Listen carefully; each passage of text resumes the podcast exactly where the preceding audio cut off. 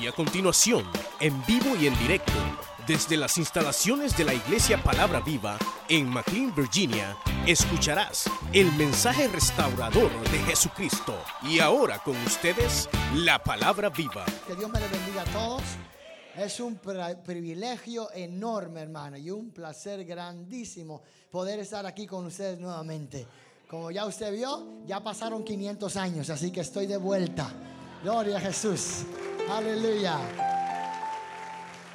Y es un gozo grande, un gozo grande poder estar acá con ustedes, poder eh, compartir la palabra del Señor con ustedes y a la misma vez eh, disfrutar de la grata compañía de cada uno de mis hermanos. Así que les abrazo a todos en el nombre del Señor, a nuestro querido pastor, amén, a nuestro hermano Acosta. Gracias por ser tan amable conmigo. Gloria al Señor para siempre y, y por siempre tener las puertas abiertas para compartir con ustedes la palabra del Señor. Estaba acá en el área, hermano, por el área de Silver Spring, en Maryland, dando una campaña y precisamente terminamos esta noche. Esta noche terminamos, pero bueno, quise hacer un espacio. Cuando le escribí al hermano Acosta, me dijo, hermano, ¿y será que tiene un tiempecito para nosotros?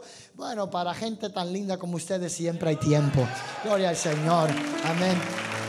Así que es una bendición, hermano, de veras estar acá con ustedes. La última vez que estuve acá con ustedes, ya hace creo que dos semanas, ¿va? Dos semanas fue una bendición, hermano, tan especial, tan linda, hermano, como Dios nos ministró y nos habló el Señor. Amén. Y sabemos que hoy también el Señor va a ministrar y va a hablar a nuestras vidas. Así que un gozo grande, hermanos, estar acá con ustedes. Gloria al Señor para siempre. Amén. Y sabemos que Dios va a traer una palabra muy especial a nuestros corazones. Nos ponemos de pie, mis queridos hermanos, y vamos de inmediato a compartir la palabra del Señor. Aleluya. Si usted tiene la Biblia a la mano, si usted tiene la Biblia a la mano, puede buscar en el libro de Génesis, en el capítulo 49. Ahí vamos a leer la palabra del Señor. Libro de Génesis en el capítulo 49. Y vamos a mirar ahí el versículo 22. Versículo 22 del libro de Génesis en el capítulo 49. Capítulo 49 del libro de Génesis. Gloria al Señor para siempre. Vamos a mirar ahí el capítulo 49 y en el versículo 22. Cuando usted lo tenga, usted puede decir amén. Gloria a Jesús para siempre. Amén.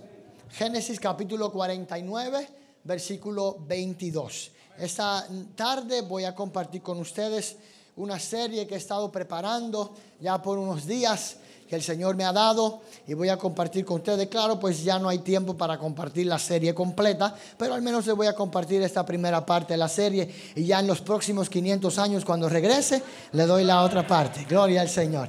Aleluya. Pero vamos a compartir hoy la palabra del Señor. Génesis dice en el capítulo 49 y en el versículo 22 a la letra del Padre, del Hijo y del Espíritu Santo. La iglesia dice, amén. Rama fructífera es José rama fructífera junto a una fuente, cuyos vástagos, los vástagos son las ramas, cuyos vástagos se extienden sobre el muro. Vamos de nuevo. Rama fructífera es José rama fructífera junto a una fuente, cuyos vástagos se extienden sobre el muro. He decidido titular esta serie por encima del muro. Toca a tu vecino y dígale, por encima del muro, dígale, por encima del muro, por encima del muro, por encima del muro. Vamos a orar, hermano, por el mensaje de esta noche, amén, de esta tarde, y de paso vamos a orar por las peticiones que han estado entrando, amén. Eh, eh, nos llama nuestra hermana Esther González por sanidad, la hermana Gladys por sanidad, hermano Ángel por un viaje, la hermana Gloria Pérez por sanidad, hermano Felipe Venegas por sanidad y hermano José Armando, oración, amén, por una corte y por su esposa eh, Cristina García. Vamos a estar orando, hermano, amén, por todas estas peticiones. Extienda su mano hacia acá conmigo, hermano. Vamos a orar. Padre, en el nombre de Jesús te damos toda la gloria y toda la honra, porque solamente a ti te pertenece. Te pedimos, Señor, que te glorifique, Señor, en nuestras vidas de una manera muy especial. Que tu Espíritu Santo, Señor, sea obrando a favor de tu, de tu pueblo en esta tarde. Y ahora que tu palabra va a ser predicada, yo te pido en el nombre de Jesús que tú actives cada corazón, que tú actives cada conciencia, que tú prepares el terreno del corazón y lo pongas receptivo a la semilla de tu palabra que ha de ser sembrada que germinará y que yo estoy seguro que producirá fruto a la gloria de tu nombre. Te ruego, Señor amado, que tú bendigas tu palabra en cada corazón, Dios mío, y que tú permitas, Señor, que una vez más tu palabra nos fortalezca, nos reafirme, nos ayude, nos levante, nos sane, nos motive, Señor. Echa fuera todo desánimo, echa fuera toda indiferencia, echa fuera todo desaliento, Padre, todo aquello que estorba y se levanta, Señor, contra el conocimiento de Cristo. Padre, lo reprendemos en el nombre de Jesús. Oramos por cada una de estas peticiones, Señor. Los que piden por sanidad divina, Señor, los que han estado pidiendo, Señor, para que tú hagas un milagro en ellos. Te pido en el nombre de Jesús que ahora mismo tú pongas tu mano. Para ti nada es imposible. Tú sigues siendo el Cristo de los milagros Tú sigues siendo el Cristo de los milagros. Pon tu mano sanadora, Padre. Reprendemos ahora mismo en el nombre de Jesús toda enfermedad en los cuerpos, Dios del cielo, por el poder de tu palabra, Señor mío. Y pedimos que traiga salud y sanidad divina. Mira los hermanos que piden por fortaleza, que piden, Señor, por protección, por guianza. Señor, mira el hermano que tiene una corte. Te pido que tú te glorifiques, que tú hagas tu voluntad, Señor amado, y que tú obres, Señor, aleluya, a favor de tu perfecta voluntad, a la gloria de tu nombre. Bendice tu pueblo, Señor, en esta noche, en esta tarde, bendice la iglesia y háblanos, mi buen Dios, derrama la unción de tu Espíritu Santo, aleluya, en esta tarde, una unción especial y poderosa sea derramada en la vida de cada uno de mis hermanos. Te damos, Señor, toda la gloria y toda la honra ti porque solamente a ti pertenece. Por Cristo Jesús te lo imploramos, Señor. Amén y gracias. Dele un aplauso fuerte al Señor. Puede tomar su lugar, mi querido hermano, se puede sentar. Muchas gracias.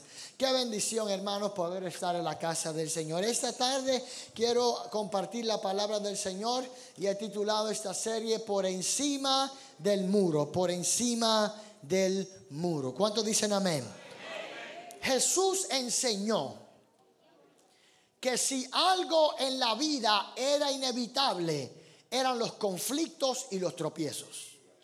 No es algo que se inventó el predicador, no es algo que se inventó el hermano Lugo, fue algo que Jesús mismo enseñó. Jesús le enseña a sus discípulos que en el camino del cristiano era inevitable, alguien diga inevitable, era inevitable que vinieran, que, no vinieran tropiezos. Era algo inevitable. Jesús establece claramente en Lucas capítulo 17, versículo 1 y dice, imposible es que no vengan tropiezos. Dando a entender y dando ya por sentado, dando ya por sentado de que la vida cristiana estaría caracterizada por dificultades, por obstáculos y por grandes tropiezos. Jesús lo da por sentado. No le vende falsos, falsas esperanzas a sus discípulos. No le vende falsos sueños a sus discípulos. No le dice este camino será todo color de rosa. No, no le vende un evangelio. Eh, eh, eh, no le vende un evangelio liviano de ninguna manera. Le, le, deja saber a sus discípulos que el, el, camino del creyente sería uno de grandes, grandes obstáculos.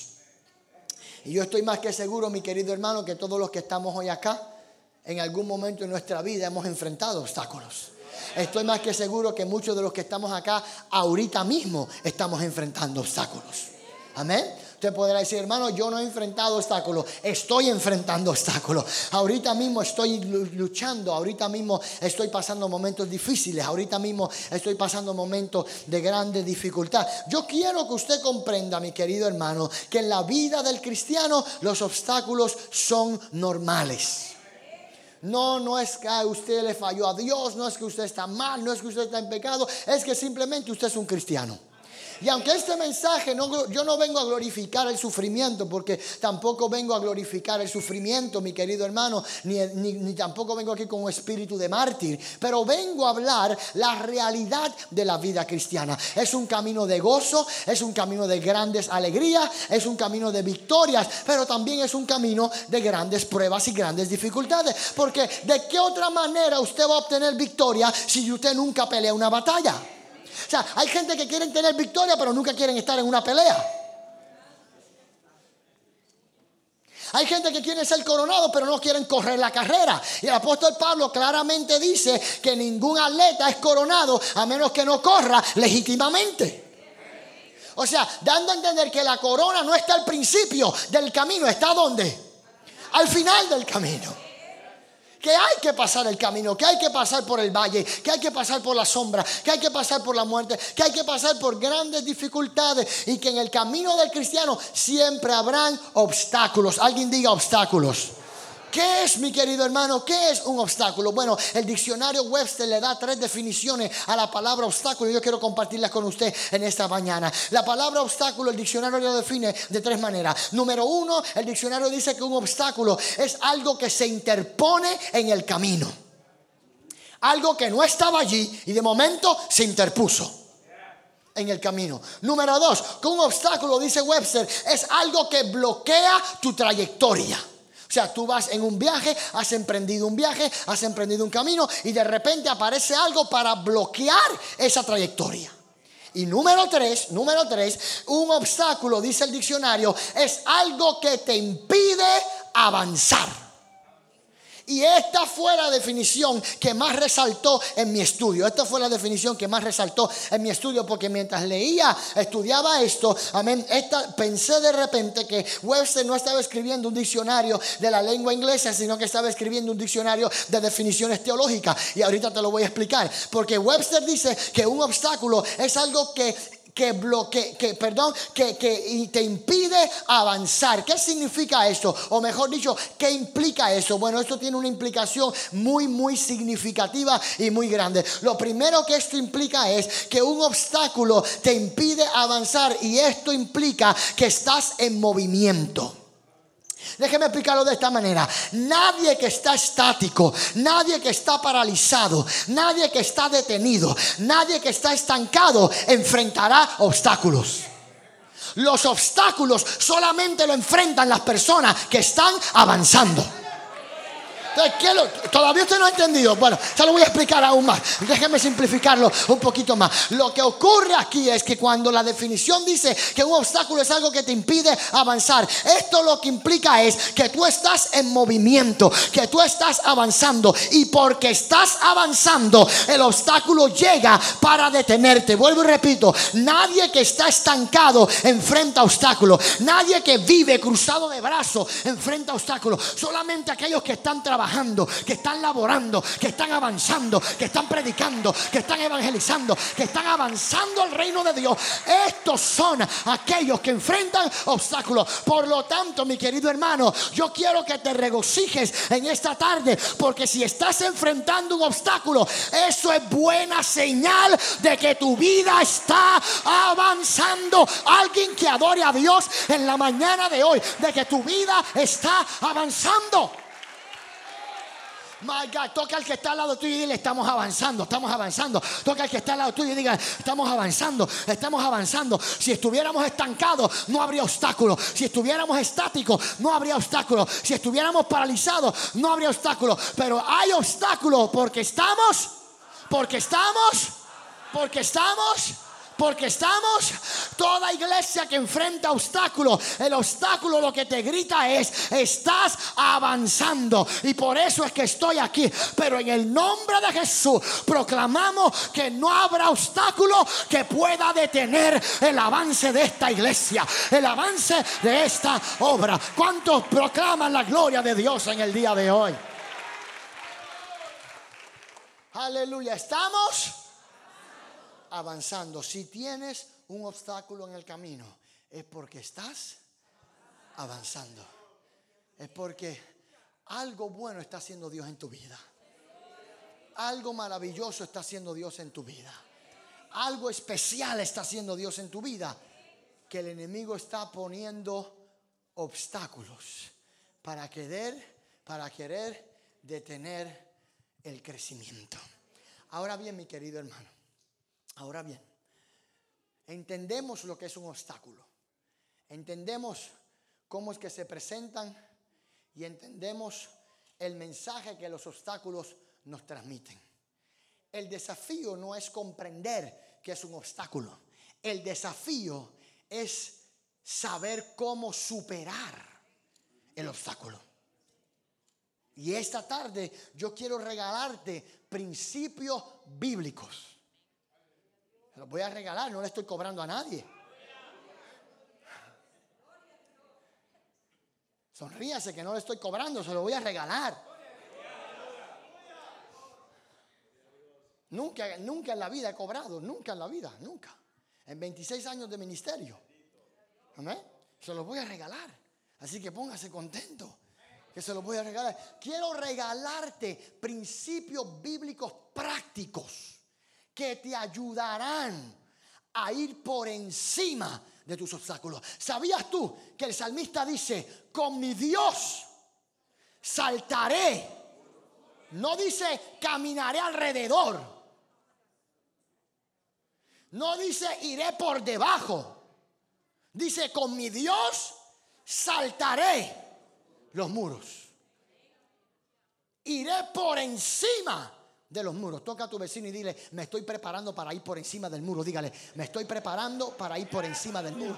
I'm getting ready to climb over this wall. Me estoy preparando para ir por encima del muro. Me estoy preparando, hermano, créame, créame con todo el corazón. Le digo, el diablo está bien enojado en esta tarde porque Dios te está preparando. El diablo quiso detenerte, quiso estancarte, quiso deprimirte, quiso ponerte a tirarte al suelo, a que lloraras y te quebrantaras pero esta tarde dile al enemigo, no Señor, esta tarde voy por encima de este muro. Esta tarde voy por encima de este obstáculo. Hágame ruido a la gloria del Señor.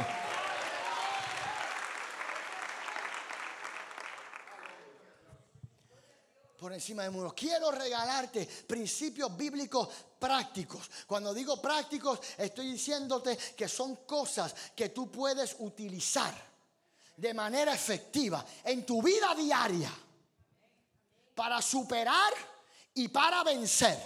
Alguien diga superar, alguien diga vencer.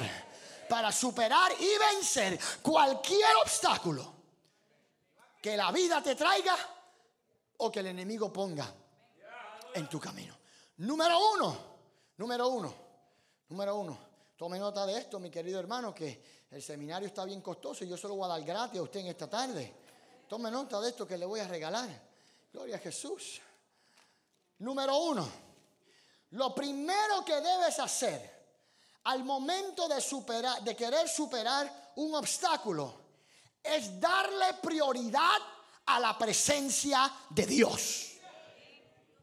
Usted sabe que la vida se trata de prioridades. La vida se trata de decisiones y de prioridades. ¿Sí o no? Y usted toma decisiones en base a sus qué? A sus prioridades. You make decisions based on your priorities. Tú tomas decisiones en base a tus prioridades. Cualquiera que sea tu prioridad, eso es lo que va a determinar la decisión que tú vas a tomar. Entonces, mi querido hermano, entienda esto. Una de las cosas que siempre debe ser prioridad en la iglesia de Jesucristo es la presencia de Dios la presencia de Dios. Josué capítulo 3, versículo 13. La Biblia dice, y cuando las plantas de los pies de los sacerdotes que llevan el arca de Jehová, Señor de toda la tierra, se asienten en las aguas del Jordán, las aguas del Jordán se dividirán, porque las aguas que vienen de arriba se detendrán en un montón. El pueblo está listo para cruzar el Jordán. Dios le dice a Josué, la tierra te la he entregado, ve a poseerla, te la he entregado, recíbela.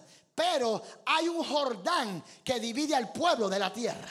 Y Dios le da la estrategia a Josué de cómo cruzar el Jordán. Y lo primero que Dios le dice a Josué es, lo primero que Dios le dice a Josué es, no van a ir al frente la, artillería, no va a ir al frente los arqueros, no van a ir al frente los que, los que tienen lanzas o los que tienen espada, no van a ir al frente los que tienen escudo. No, no, no, no. Van a ir al frente los sacerdotes que cargan el arca del pacto, que representaba la presencia de Dios en medio del pueblo.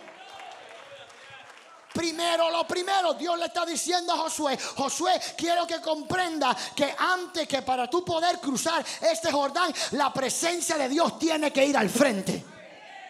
Si una de las cosas está provocando el fracaso de muchos creyentes es que no le están dando prioridad a la presencia de Dios en su vida. Si algo está provocando el desbarajuste en nuestras iglesias y en nuestras congregaciones es que ya la presencia de Dios no tiene prioridad. Y yo quiero que usted comprenda, mi querido hermano. Mire, llámeme anticuado, critíqueme si quiere, llámeme de la vieja escuela o de la vieja guardia, pero yo soy de los que creo todavía que la presencia de Dios debe ser primero en medio del pueblo. Esa es la razón de ser de nuestra iglesia, la presencia de Dios.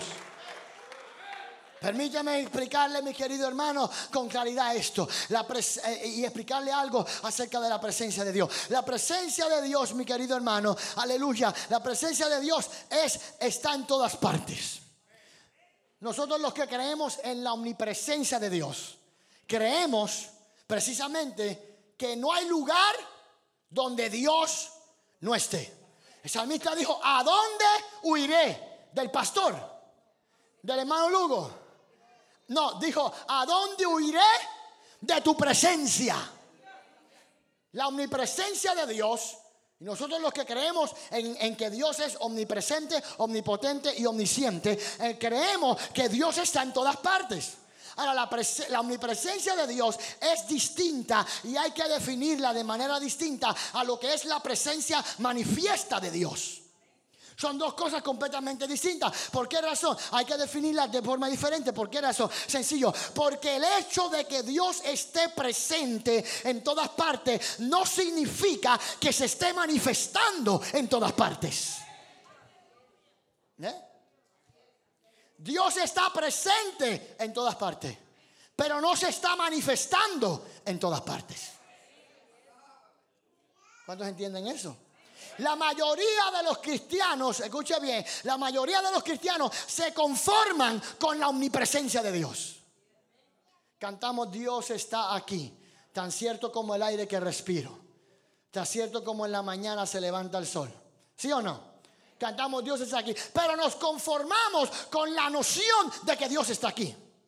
Pero hay un remanente, hay unos pocos que llegan con hambre y con sed, con desesperación en su corazón. Y dicen, Señor, yo no me quiero conformar con saber que tú estás aquí. Yo quiero que tú te manifiestes en mi vida. Manifiéstate en mi casa, manifiéstate en mi hogar, manifiéstate en mi trabajo, manifiéstate en mi matrimonio, manifiéstate en mi familia, manifiéstate a favor de mis hijos. Alguien que grite, manifiéstate.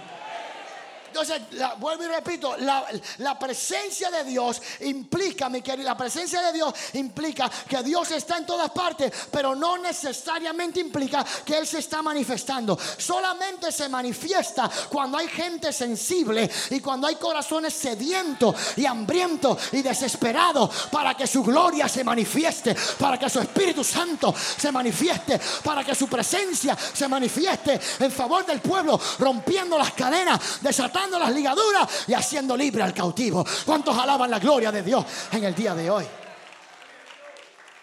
Dios le dice a Josué, primero mi presencia, luego lo demás. Primero mi presencia. Si mi mente no me es infiel porque ya el disco duro me falla a veces, hermano. Gloria al Señor.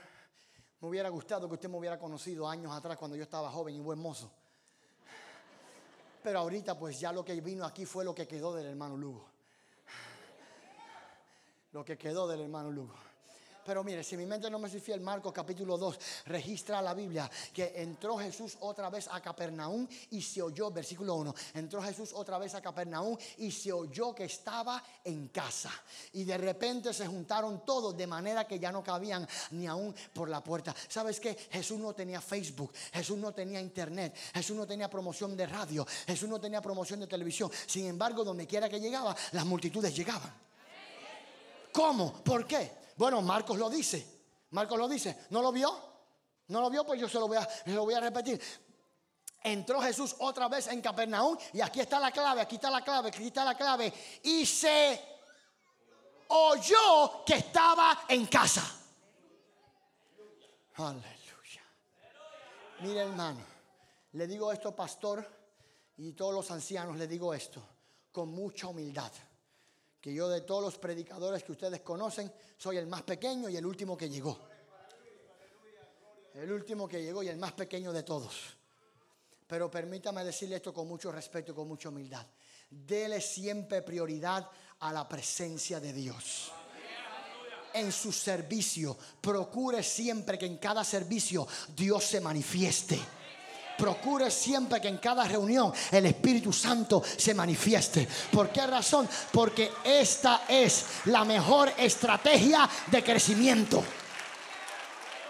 No hay nada malo con usted tener grupos familiares. No hay nada malo con usted tener grupos de, de, crecimiento. No hay nada malo con eso. Pero la mejor estrategia que trae crecimiento es que la gente oiga que la presencia de Dios está en su iglesia. Cuando la gente oye que la... My God, people need to hear that Jesus is in the house. La gente tiene que escuchar que Jesús está en la casa. Y cuando la gente oye que Jesús está en la casa, no habrá ni que invitarlo. La gente llegará sola, porque escucharán de lo que Dios está haciendo en su iglesia. Escucharán de lo que Dios está haciendo. ¿Cuántos dicen gloria a Dios? Escucharán de lo que Dios está haciendo. Toca a tu vecino y dile que Jesús siempre está en casa. Dígale que Jesús siempre está en casa. Y se oyó. Esa es la mejor estrategia de crecimiento que la gente escuche que en tu iglesia Dios está restaurando matrimonios que la gente escuche que en tu iglesia Dios está sanando enfermos. Que la gente escuche que en tu iglesia Dios está libertando adictos. Que la gente escuche que en tu iglesia Dios está rompiendo las cadenas. Que la gente escuche que en tu iglesia la gloria de Dios se está derramando. Primero la presencia de Dios. Primera de Crónicas, capítulo 16, versículo 11. Refúgiense en el Señor y en su fuerza. Busquen siempre su presencia. Aleluya. Fíjate, no dice busquen a veces. My God.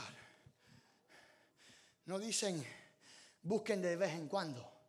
Dice busquen siempre su presencia. Todavía hay dos o tres personas que no se miran muy convencidas. My God. Ya llevo 25 minutos aquí arriba y todavía usted no se mira muy convencido.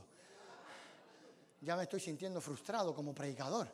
Porque en otros lugares ya los cinco minutos se convencen, pero pero permíteme convencerte porque la hermenéutica bíblica enseña que para usted probar un punto como cierto tiene que estar apoyado por mínimo tres versículos bíblicos. Permíteme darte un poquito más de tres para convencerte. Salmo 105, versículo 4. Buscad a Jehová y su poder. Buscad siempre su rostro. Salmo 34, 10. Los leoncillos necesitan y tienen hambre, pero los que buscan al Señor, nada les falta.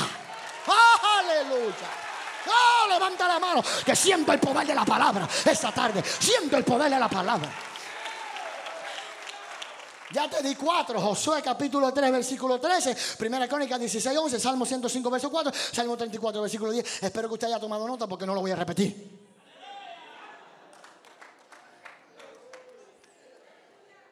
Primero, su presencia. Lo demás.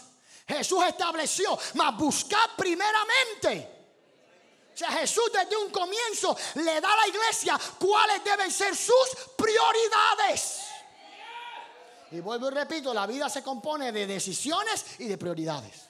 Y todas tus decisiones serán basadas en tus prioridades. ¿Está conmigo o no? Lo dejo hasta aquí o me regalo unos minutitos más. ¿Ah? ¿Que le dé? Vamos a darle, vamos a darle, vamos a darle. Aleluya. Primero, su presencia. Dios le dice a Josué, tú quieres tener éxito en la conquista de Canaán, primero mi presencia. Primero mi presencia. Sabes que a veces nos ocupamos tanto en la obra del Señor. A veces nos ocupamos tanto en los negocios del Padre. Nos envolvemos tanto en la empresa del Padre que se nos olvida el Padre de la empresa. Nos envolvemos tanto que no tenemos tiempo para darle prioridad a la presencia de Dios.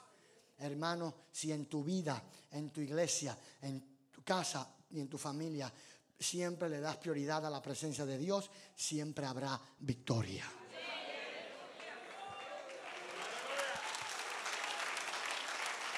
Oh, oh, oh. Son solamente tres, ya vamos por el segundo, ya mismo estamos para terminar. ¿Cuántos dicen amén?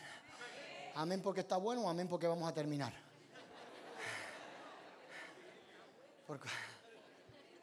me perdí de momento ahí. ¿Por cuál de las dos? Oh, por las dos. Ah, pues está bueno. Está bueno. Aleluya. Número dos. Si usted quiere superar los obstáculos en su vida, número dos, lo segundo que debe hacer, tome nota de esto, mi querido hermano, lo segundo que debes hacer es creer que Dios cumple sus promesas. Tienes que creer que Dios cumple sus promesas. La mayoría de nosotros construimos una imagen mental de Dios de acuerdo a las experiencias que la vida nos ha traído. ¿Qué, es lo que quiere decir eso? La mayoría de nosotros construimos una imagen mental de Dios o un concepto de Dios de acuerdo a las experiencias que hemos tenido en la vida.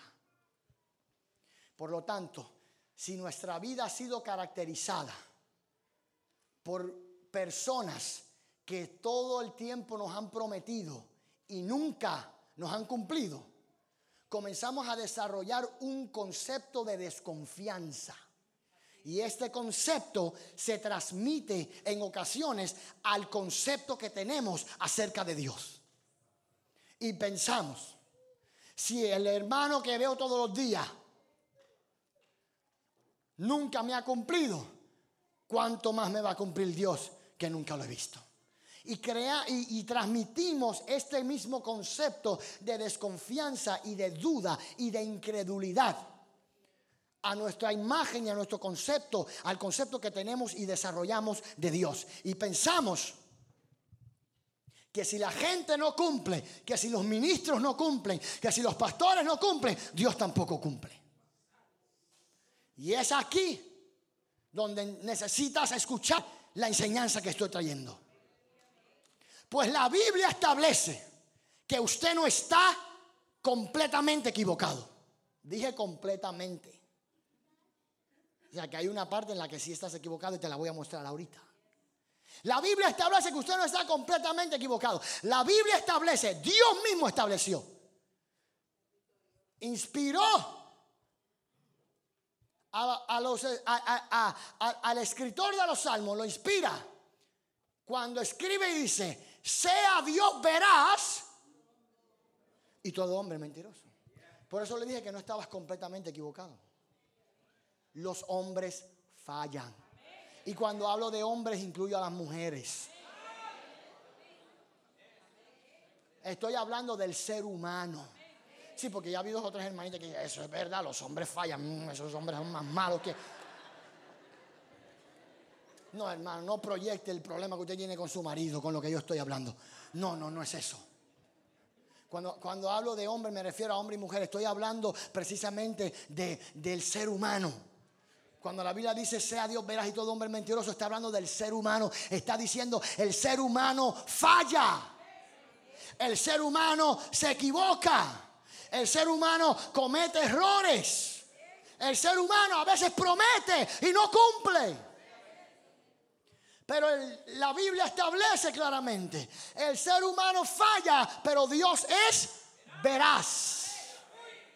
Dios es verdadero. Dios es cierto. Algo que caracterizaba las predicaciones de Jesús era que muchas de ellas comenzaban con una frase muy repetida. ¿Sabes cuál es? De cierto, de cierto os digo. Lo repetía, hacía qué? Énfasis. Estaba diciendo, si otros te han predicado cosas falsas, si otros te han predicado cosas equivocadas, si otros te han predicado mentiras, yo te estoy predicando la verdad. Y hacía énfasis, de cierto, de cierto. ¿Cómo se traduce esto? Sencillo, de verdad, de verdad te digo. Sea Dios, verás. Te debe levantar la mano y decir, Señor, tú siempre eres fiel. Señor, tú siempre eres fiel. Te debe levantar la mano y decir, Señor, tú siempre eres fiel. Tú siempre eres fiel. Tú siempre eres fiel. Mire, Dios es tan veraz. Dios es tan veraz y Dios es tan fiel que no puede mentir. Su naturaleza, en su naturaleza no cabe la mentira. Dios no puede mentir. el único que es padre de mentira es Satanás. Dios no puede mentir. Dios no sabe mentir.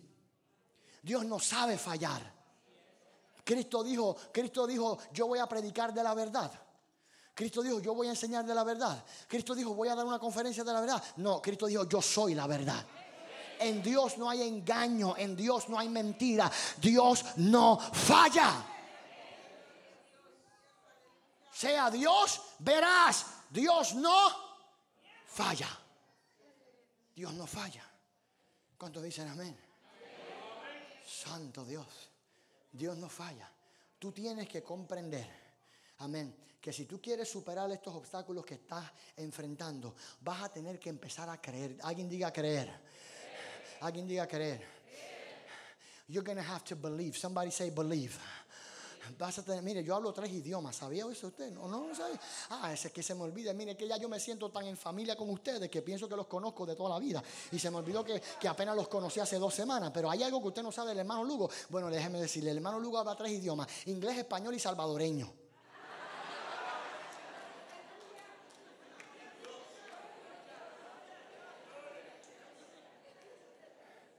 Te lo digo en español, Dios no falla.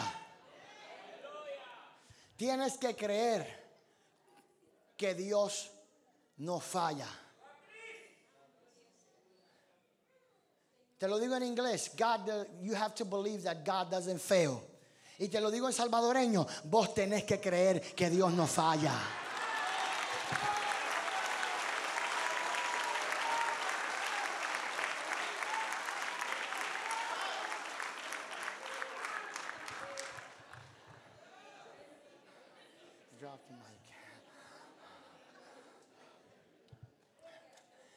Dios no. Al momento de tú superar todo obstáculo que está enfrentando tu vida, al momento de tú superar cualquier eh, adversidad que esté enfrentando tu vida, tienes que creer que Dios cumple sus promesas. Mira, aunque el hombre te haya fallado, aunque la gente te haya fallado, aun aunque la gente cristiana te haya fallado, aunque un pastor te haya fallado, aunque un líder te haya fallado, Dios no falla. Por eso tú no puedes poner tu confianza en él. por eso tú no puedes poner tu mirada en el pastor, no puedes poner tu mirada en el hermano, en el anciano, en el predicador. No, tu mirada tiene que estar siempre en Cristo. El hombre falla, el hombre va a fallar, el hombre se va a equivocar, pero Dios no falla, Dios no falla. Él cumple sus, Él cumple sus él cumple sus. Toca a cinco personas, cinco, a cinco y dígale promesa, promesa, promesa, promesa, promesa, promesa, promesa. Toca al que está detrás, así, al que está detrás, al que está detrás, al que está delante. Promesas, promesas. Él cumple sus promesas. Dios no falla. Tiene que creer que Él cumple sus promesas. Todavía no está muy convencido. Permíteme convencerte a la luz de la Escritura. Primera de Reyes, capítulo 8, versículo 56. Bendito sea Jehová que ha dado paz a su pueblo conforme a todo lo que Él había dicho. Ninguna palabra palabra de todas sus promesas ha faltado. Josué capítulo 4, versículo 45. No faltó palabra de todas las promesas que Jehová había hecho a la casa de Israel. Todo se cumplió. Segunda de Pedro capítulo 3, versículo 9. El Señor no retarda sus... Déselo fuerte a la gloria del Señor en esa tarde. Aleluya. Alguien que grita promesas. El Señor cumple sus promesas. Fíjate bien, hermanos míos. La Biblia dice que al momento en que Josué cruza el Jordán, Dios le da unas instrucciones bien específicas. Voy ligerito para que usted no se me canse mucho. Dios le da unas instrucciones muy particulares a Josué. Dios le dice a Josué, yo quiero que tú le digas a cada, a cada uno de los líderes de la tribu de Israel que tomen una piedra en sus manos. Y esta piedra van a tomar 12 piedras conforme al número de las tribus de Israel. Escuchen bien con cuidado, van a tomar 12 piedras conforme al número de las tribus de Israel. Y van a tomar estas piedras y al momento de cruzar los Jordán, yo quiero que hagan un monumento, que hagan un monumento. ¿Para qué? ¿Para qué? ¿Para qué? ¿Para qué? ¿Para qué? Un monumento es simplemente para recordarle algo a alguien. Para eso es que se levantan los monumentos. Los monumentos son recordatorios. To remind you of something. Y Dios quería que el pueblo recordara lo que él hizo. Y que los hijos de los hijos de los hijos de los hijos de los hijos de los hijos de Israel recordaran lo que él hizo. Por lo tanto le dice, tomen cada uno una piedra y construyan un monumento. Y cuando vuestros hijos, Josué capítulo 4. Estoy en el capítulo 4 del libro de Josué, versículo 6 y versículo 7. Le digo, para que cuando vuestros hijos os preguntaren, ¿y qué significa ese monumento? Vosotros le diréis que Jehová abrió el río Jordán y nosotros cruzamos en seco. El monumento serviría como un recordatorio de lo que Dios había hecho en el pasado. Yo vengo de la iglesia pentecostal, sigo en la iglesia pentecostal. Como dice el canto, de la cabeza a los pies. Y algo que se enseñaba muy con mucha frecuencia en la iglesia pentecostal era, algo que se enseñaba con mucha frecuencia en la iglesia pentecostal era que no podíamos mirar hacia atrás. Y se le decía a la gente, hermano, para atrás ni para agarrar impulso. Ah, usted también, a usted también se lo decían. Yo pensaba que era a mí nada más. Ah, pues qué bueno, se da cuenta, hermano, que tenemos muchas cosas en común, usted y yo. ¿No se da cuenta? Hasta el idioma lo tenemos en común. Aleluya. Entonces, mi querido hermano, entienda esto, entienda esto. Nos decían para atrás ni para agarrar y puso, hermano, no mires hacia atrás. Cantábamos un canto que decía, ya que ha puesto tu mano en el arado, no tornes la mirada hacia atrás. Sigue a Cristo como fiel soldado y algún día recompensa tú tendrás. Nos decían constantemente que no podíamos mirar hacia atrás. Pero yo descubrí algo en mis años de ministerio. ¿Sabes qué fue? Que no hay nada malo con mirar hacia atrás. Espérese, hermano, no se me escandalice. Espérese, déjeme explicarle, déjeme explicarle antes de que me, antes de que me corra de aquí, déjeme explicarle, hermano. Y le anticipo que al hermano Lugo no lo tienen que correr de ningún lado, él se va solito.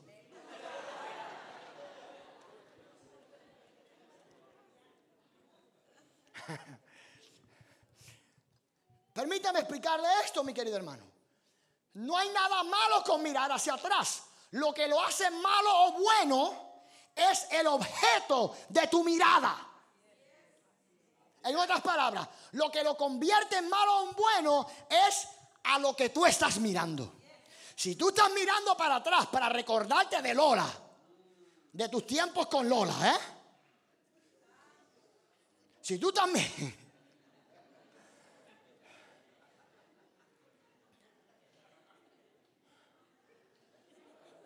Cualquier relación es pura coincidencia. Si tú estás mirando hacia atrás para recordar tu vida pasada y cómo yo fiestaba y las cosas que yo hacía, si, si, tú estás mirando para atrás para eso, entonces ahí sí que hay problema. Pero si tú miras hacia atrás para ver lo que Dios ha hecho en el pasado,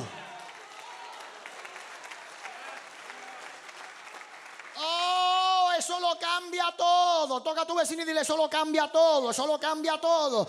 Cuando tú miras hacia atrás, no para ver tu, para, para, para recordar tu vida pasada, para recordar eh, cuando andabas aquí o andabas allá, sino más bien cuando tú miras atrás para ver lo que Dios ha hecho en el pasado. eso cambia todo.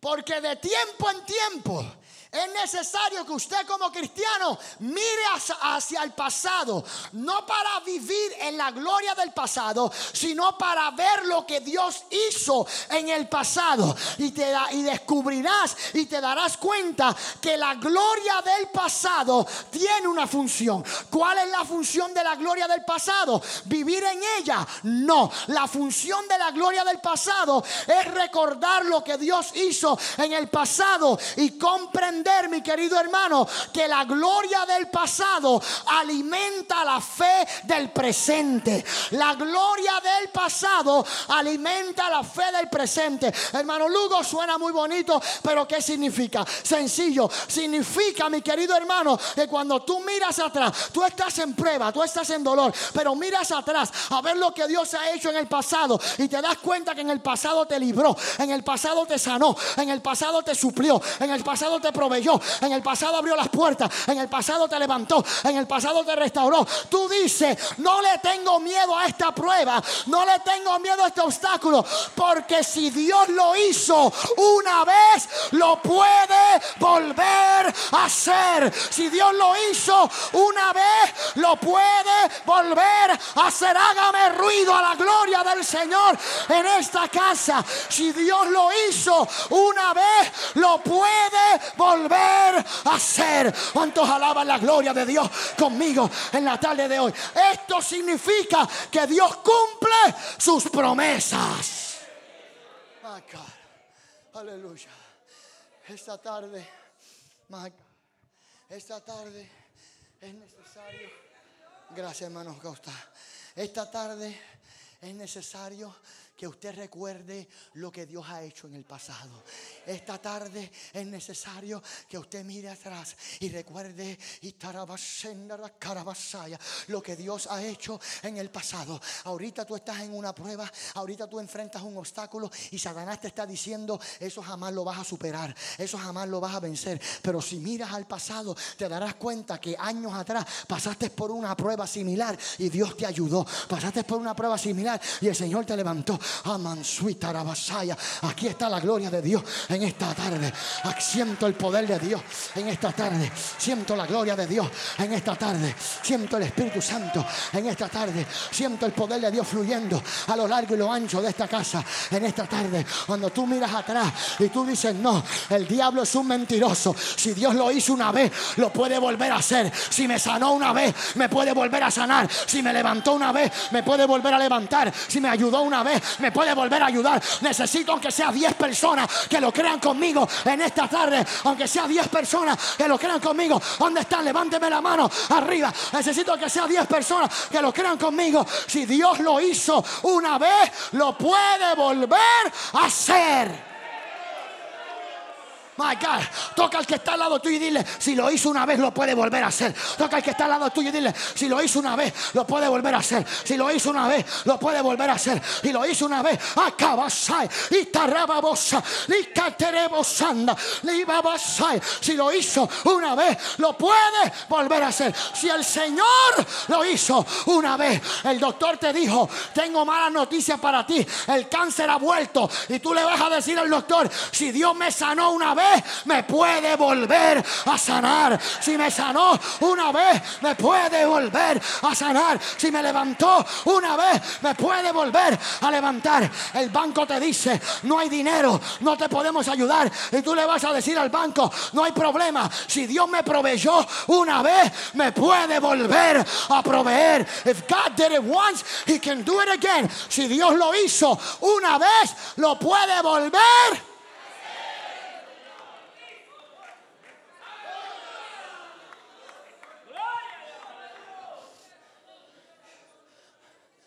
No importa lo que sea. Ora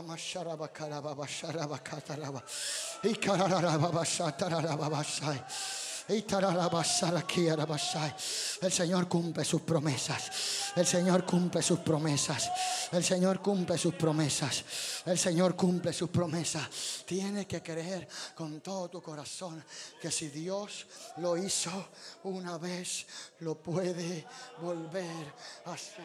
Tal vez ahorita estás teniendo un problema en tu casa. Ahorita mismo estás teniendo un problema en tu matrimonio. ¿Sabes qué? Si Dios los ayudó una vez, los puede volver a ayudar. Tal vez ahorita estás enfrentando una crisis con tu hijo. Tal vez estás enfrentando una crisis con alguno de tus hijos y estás diciendo, hermano, no sé qué voy a hacer. Hermano, no sé qué voy a hacer. No sé qué decisión tomar. No sé qué dirección tomar. Dios te dice en esta tarde, si lo hice una vez, lo puedo volver a hacer. Si lo hice una vez, lo puedo volver a hacer. Si lo hice una vez, lo puedo volver a hacer. Si lo hice una vez lo puede volver a hacer. pastor, ¿sabe de qué estoy seguro en esta tarde? Que no fue el hermano Acosta el que me trajo aquí. Dios me trajo aquí en esta mañana.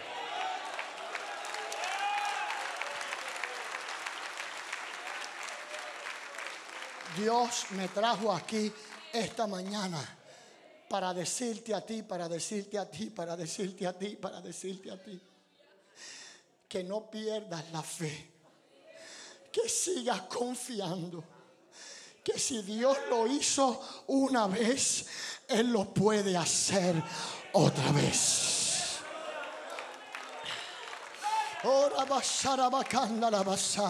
Esta palabra es para alguien en esta tarde. Esta palabra es para alguien en esta tarde. Y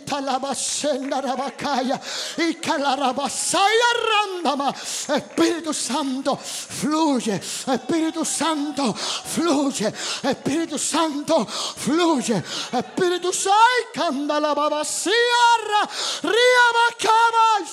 Si Dios lo hizo una vez, Él lo puede volver a hacer.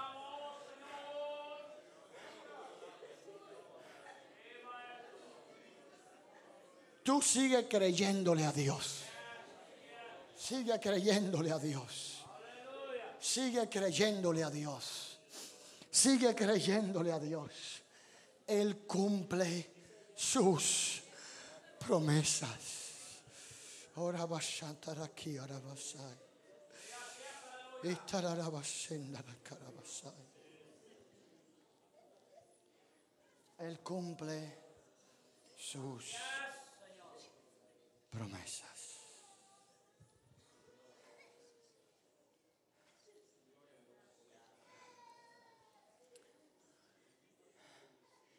Nada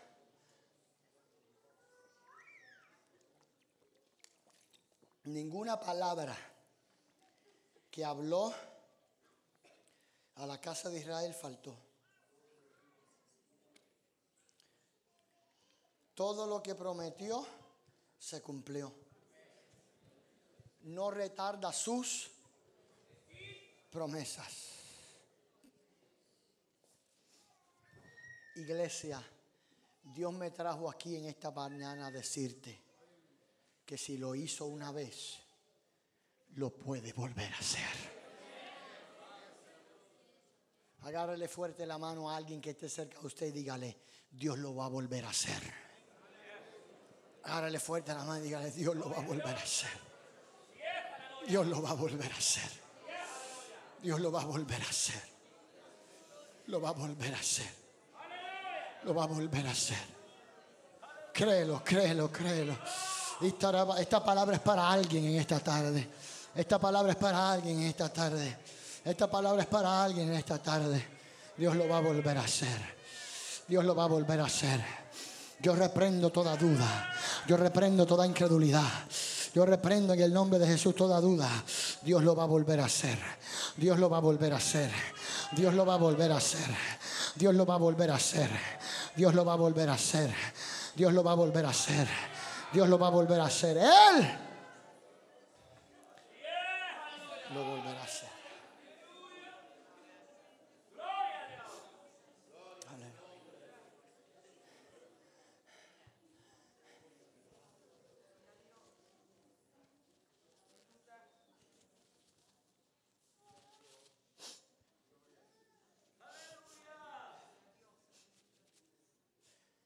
Y por último, y termino aquí.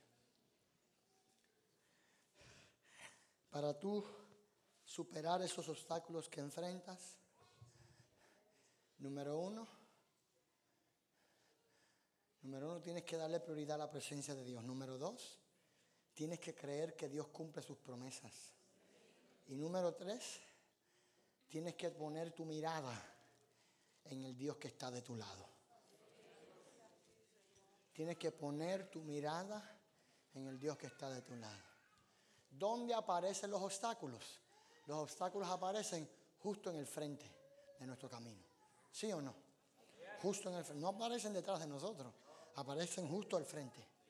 Justo al frente para, escucha bien esto, escucha bien esto, para cautivar toda nuestra atención.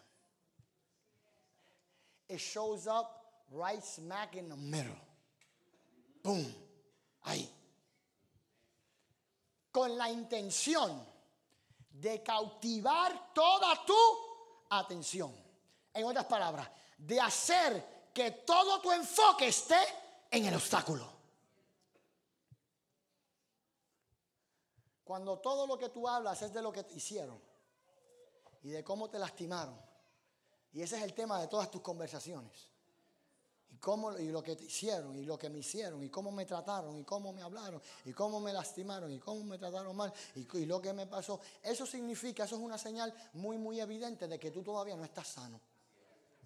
De que emocionalmente tú todavía no estás sano. Y necesitas abrirte a recibir sanidad de parte de Dios. Los obstáculos tienen la habilidad de cautivar toda nuestra atención. A un punto de que lo único que miramos es el obstáculo. Enfocado en el obstáculo. ¿Sabes cuál fue el problema de Saúl y los hijos de Israel? Que se atemorizaron porque lo único que había cautivado su atención era el gigante. Eso era todo. Solamente miraban al gigante. la única conversación que había entre el pueblo era, ¿y tú viste qué grande es? ¿Y tú viste, y el tamaño de su lanza? ¿Y tú viste su armadura? Pero, pero tú viste a este hombre. Pero tú viste que no ha perdido ni una batalla. Pero tú, los obstáculos hacen eso. Entienda bien lo que estoy enseñando. ¿Alguien está aprendiendo algo? Dígame que sí, aunque no esté aprendiendo nada, para, para que aunque sea yo me sienta bien conmigo mismo. Los obstáculos hacen eso. Tienen esta única habilidad de cautivar tu atención para que todo tu enfoque sea el obstáculo. Para que el obstáculo sea lo único que tú hablas, lo único que tú ves cuando abres los ojos, lo único que tú ves cuando cierras los ojos, lo único que tú ves cuando oras, lo único que tú ves cuando miras al techo. Para todas partes que mira, el obstáculo tiene la habilidad de cauterizar tu atención. Para que lo único que tú mires sea eso. Son estrategias que tiene Satanás. Y las usa contra el creyente. Para robarnos la atención. Pero la Biblia dice que llegó un muchacho. Llegó un cipote. Así como hermano Lugo. No, no, no se crea, no se crea, hermano, no se crea. Hermano Lugo no está tan cipote como parece. Oiga esto. Llegó un muchacho y le dijo al rey, yo me atrevo a enfrentar a este gigante. ¿Sabes por qué se atrevió a enfrentarlo? Porque su enfoque no estaba en el gigante. Nadie iba a poder vencer a Goliat mientras su enfoque fuera Goliat se necesitaba alguien que su enfoque fuera Dios para vencer a Goliat. Y en el tiempo en el que vivimos se necesita alguien que su enfoque sea Dios para vencer a Goliat. Uno, se necesita uno. Primera de Samuel, capítulo 17, versículo 45 al 47. Les voy a leer estos versículos para ver si usted eh, logra encontrar el patrón. Me quedan unos dos minutos para hacer esto, unos dos minutos para hacer esto. Entonces David dijo al filisteo, versículo 45 al 47. Entonces David dijo al filisteo, tú vienes a mí con espada, con lanza y con jabalina, mas yo vengo a ti en el nombre de Jehová de los ejércitos, el Dios de los escuadrones de Israel, a quien tú has provocado. Jehová te entregará hoy en mi mano y yo te venceré y te cortaré la cabeza y daré hoy los cuerpos de los filisteos a las aves del cielo y a las bestias de la tierra y toda la tierra sabrá que hay Dios en Israel y sabrá toda esta congregación que Jehová no salva ni con espada ni con lanza, porque de Jehová es la batalla y él os entregará en nuestra mano. ¿Lo escuchó? Se lo repito.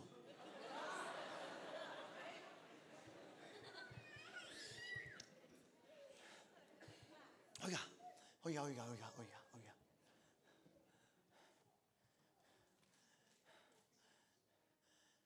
En estos tres versículos, si usted escuchó bien, se va a dar cuenta que hay un, hay un nombre que se repite en estos tres versículos. Y también se va a dar cuenta que en estos tres versículos en ningún momento David menciona el nombre de su adversario. Qué, interesante esto, ¿no? En ninguna parte del verso David nombra o menciona el nombre de su adversario. He doesn't even mention his name, ni siquiera menciona su nombre. Mire esos tres versos de nuevo, a ver dónde usted encuentra que David menciona a Goliat.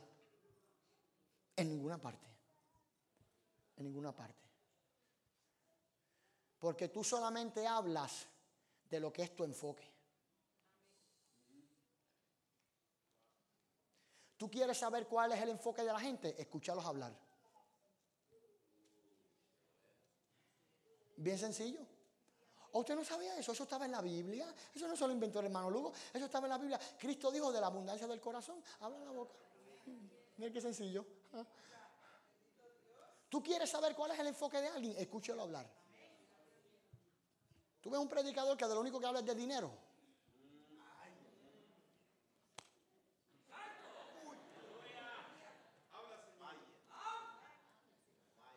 Está bien, ya eso se puede decir, ya es la segunda vez que vengo.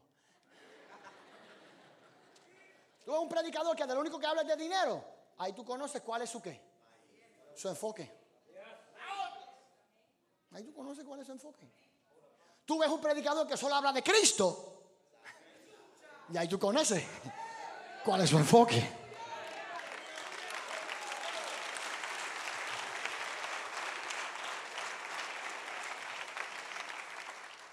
¿Quieres saber cuál es el enfoque de alguien? Escúchalo hablar.